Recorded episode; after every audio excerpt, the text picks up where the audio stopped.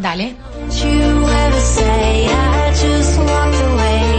Contante y sonante.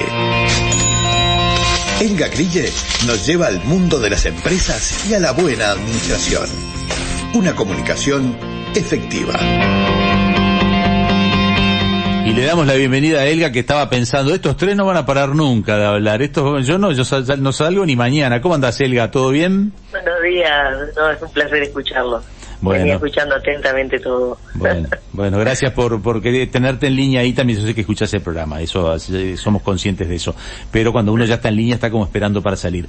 Eh, hoy tenemos eh, para hablar un poco de, de, de la empresa, ¿no? Hoy nos vamos, estuvimos hablando mucho del lado de, nosotros, los que teníamos que hacer declaración jurada, de, de, de- de- del pequeño comerciante. Ahora nos vamos un poco también a la empresa mediana, chica o grande, pero que tiene que ayornarse con estos tiempos que se vienen, ¿no? ¿De qué hablamos hoy, Elga?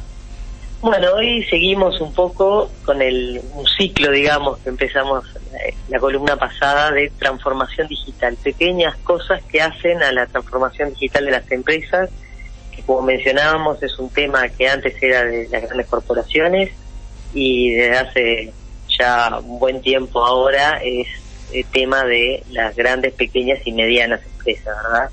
Eh, es un, eh, hay que estar al día, hay que mejorar los procedimientos, hay que incorporar tecnología para no quedar obsoleto y fuera de mercado. ¿verdad? Al, incorporar, al mejorar los procedimientos, incorporando tecnología, se bajan costos. Entonces eso hace que la empresa sea más competitiva. Y hoy la tecnología, por suerte, está cada vez al alcance de las empresas más chicas. Hoy voy a tocar un tema que es, es un detallecito dentro de todo este mundo, pero que hace a, a- los, a- los procedimientos, que hace a los, los costos, a, los tiempos de, de hacer las cosas en las empresas, que son los recibos de sueldos electrónicos. Ah, mirá, sí, es verdad. Digo que es un puntito, pues bueno, no es este algo que, que, que implique grandes reestructuraciones, pero que este, tiene sus buenos resultados. Nosotros lo venimos aplicando hace ya varios años con, con varios clientes y la verdad que tiene muy buenos resultados. El recibo de sueldo, bueno, un repasito rápido, pero todo el mundo sabe, es la constancia y la liquidación, o sea, el informe del empleador donde le detalla al empleado lo, lo que está liquidando. Tiene algunas formalidades, tiene que tener, bueno, nombre, los datos de la empresa, este número de, de RUT, el BPS, entre otras cosas.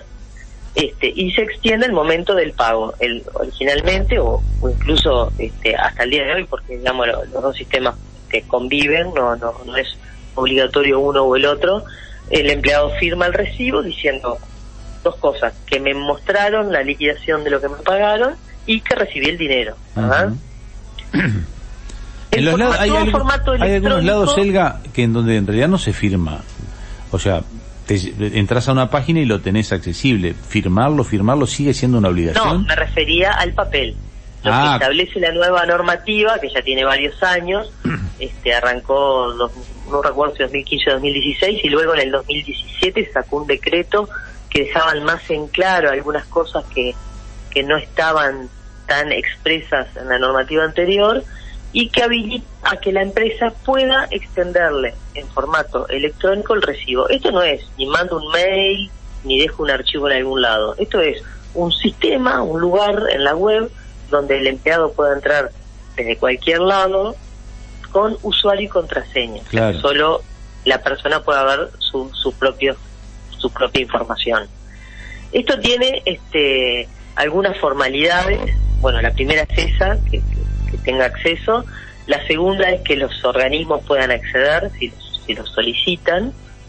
Y no es necesario que firmen, ni electrónicamente, ni a mano, nada. O sea, con estar disponible y que el usuario, el, el empleado tenga su, su, su acceso, ya alcanza. También la normativa obliga a la empresa que frente a la solicitud del empleado de que se lo impriman, la empresa se lo tiene que imprimir o darle los medios para que lo imprima y no se puede pagar en efectivo.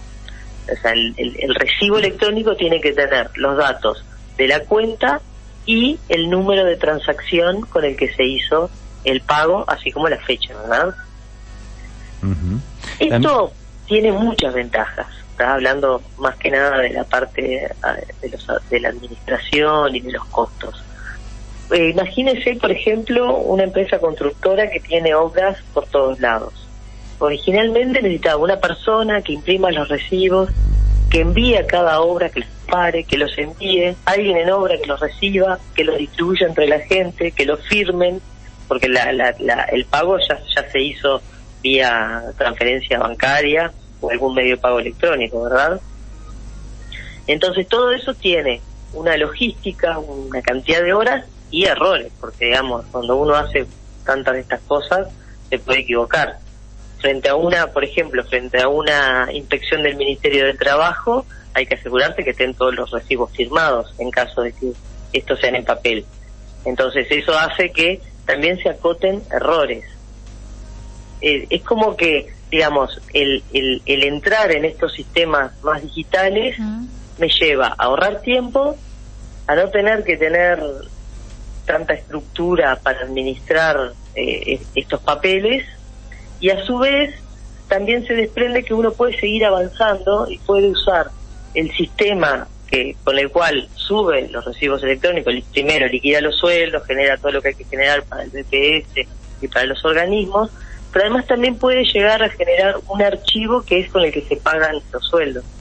Entonces ahí acotamos también el riesgo de errores al momento del pago, porque digamos el sistema una vez que está bien configurado no se equivoca en, tipear ni importes ni, ni números de cuentas.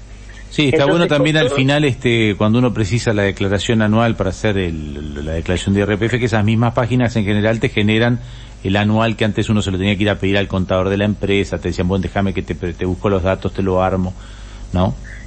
exactamente, esa es otra de las ventajas, o sea, no, sola, no solamente eso que es un excelente ejemplo, sino cualquier otra información que uno quiera poner a disposición de todos los empleados, bueno, lo sube a esa plataforma, hasta en algunos casos, en algunos sistemas se pueden mandar notificaciones y la persona sabe que, bueno, haciendo un clic desde el celular o desde su computadora, puede descargar lo que necesita. Eso va a estar en todas las empresas. ¿verdad? Eso es por ahora es un mix, pero eso seguramente en poco tiempo todas las empresas lo tendrán que tener. No tengo claro si pasaría a ser obligatorio. No, pero te digo por la practicidad.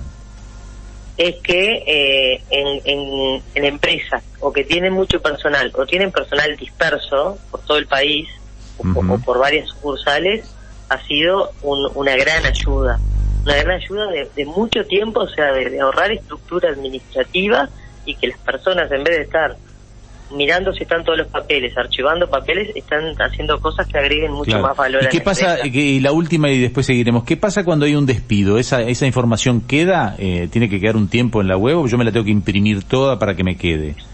No, lo que marca la normativa este, y que aparte es de muy fácil cumplimiento al tener el sistema funcionando, es que la información tiene que estar online por el plazo que prescriben los créditos laborales. ¿Esto qué quiere decir? Que si usted se desvincula de la empresa, puede ser porque renuncia o porque lo despidan, usted tiene un año para hacer cualquier reclamo. Luego de ese año ya no puede reclamar más nada. Es un tiempo prudencial para que alguien diga, no, se equivocaron, no me pagaron lo que corresponde y reclamo. Bueno, en ese tiempo la empresa igual deja este, la información de esos empleados este, en el online. Está, igual como empleado yo debería... activos, claro.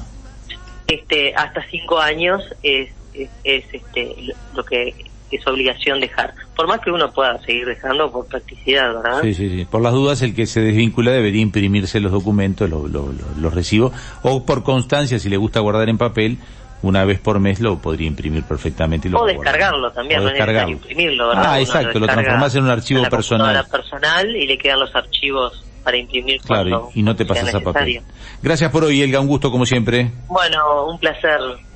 Hasta luego, muchas Permítame que les recuerde que la contadora Elga Grille Montalbón, ¿cómo es el apellido segundo? Montobán. Montobán eh, es máster en Administración y Empresa, que tiene una página web que es www.consultorigestion.com.uy. Así que si quieren vincularse por ella vía mail, www, porque entran a la web y allí seguramente pueden contactarse, www.consultorigestion.com.uy. Y si no, tienen un WhatsApp habilitado que es el 098-454-565 para que ustedes dejen un mensaje y directamente ese mensaje lo reciben y lo contestan desde lo que es consultoría y gestión, o sea 098-454-565.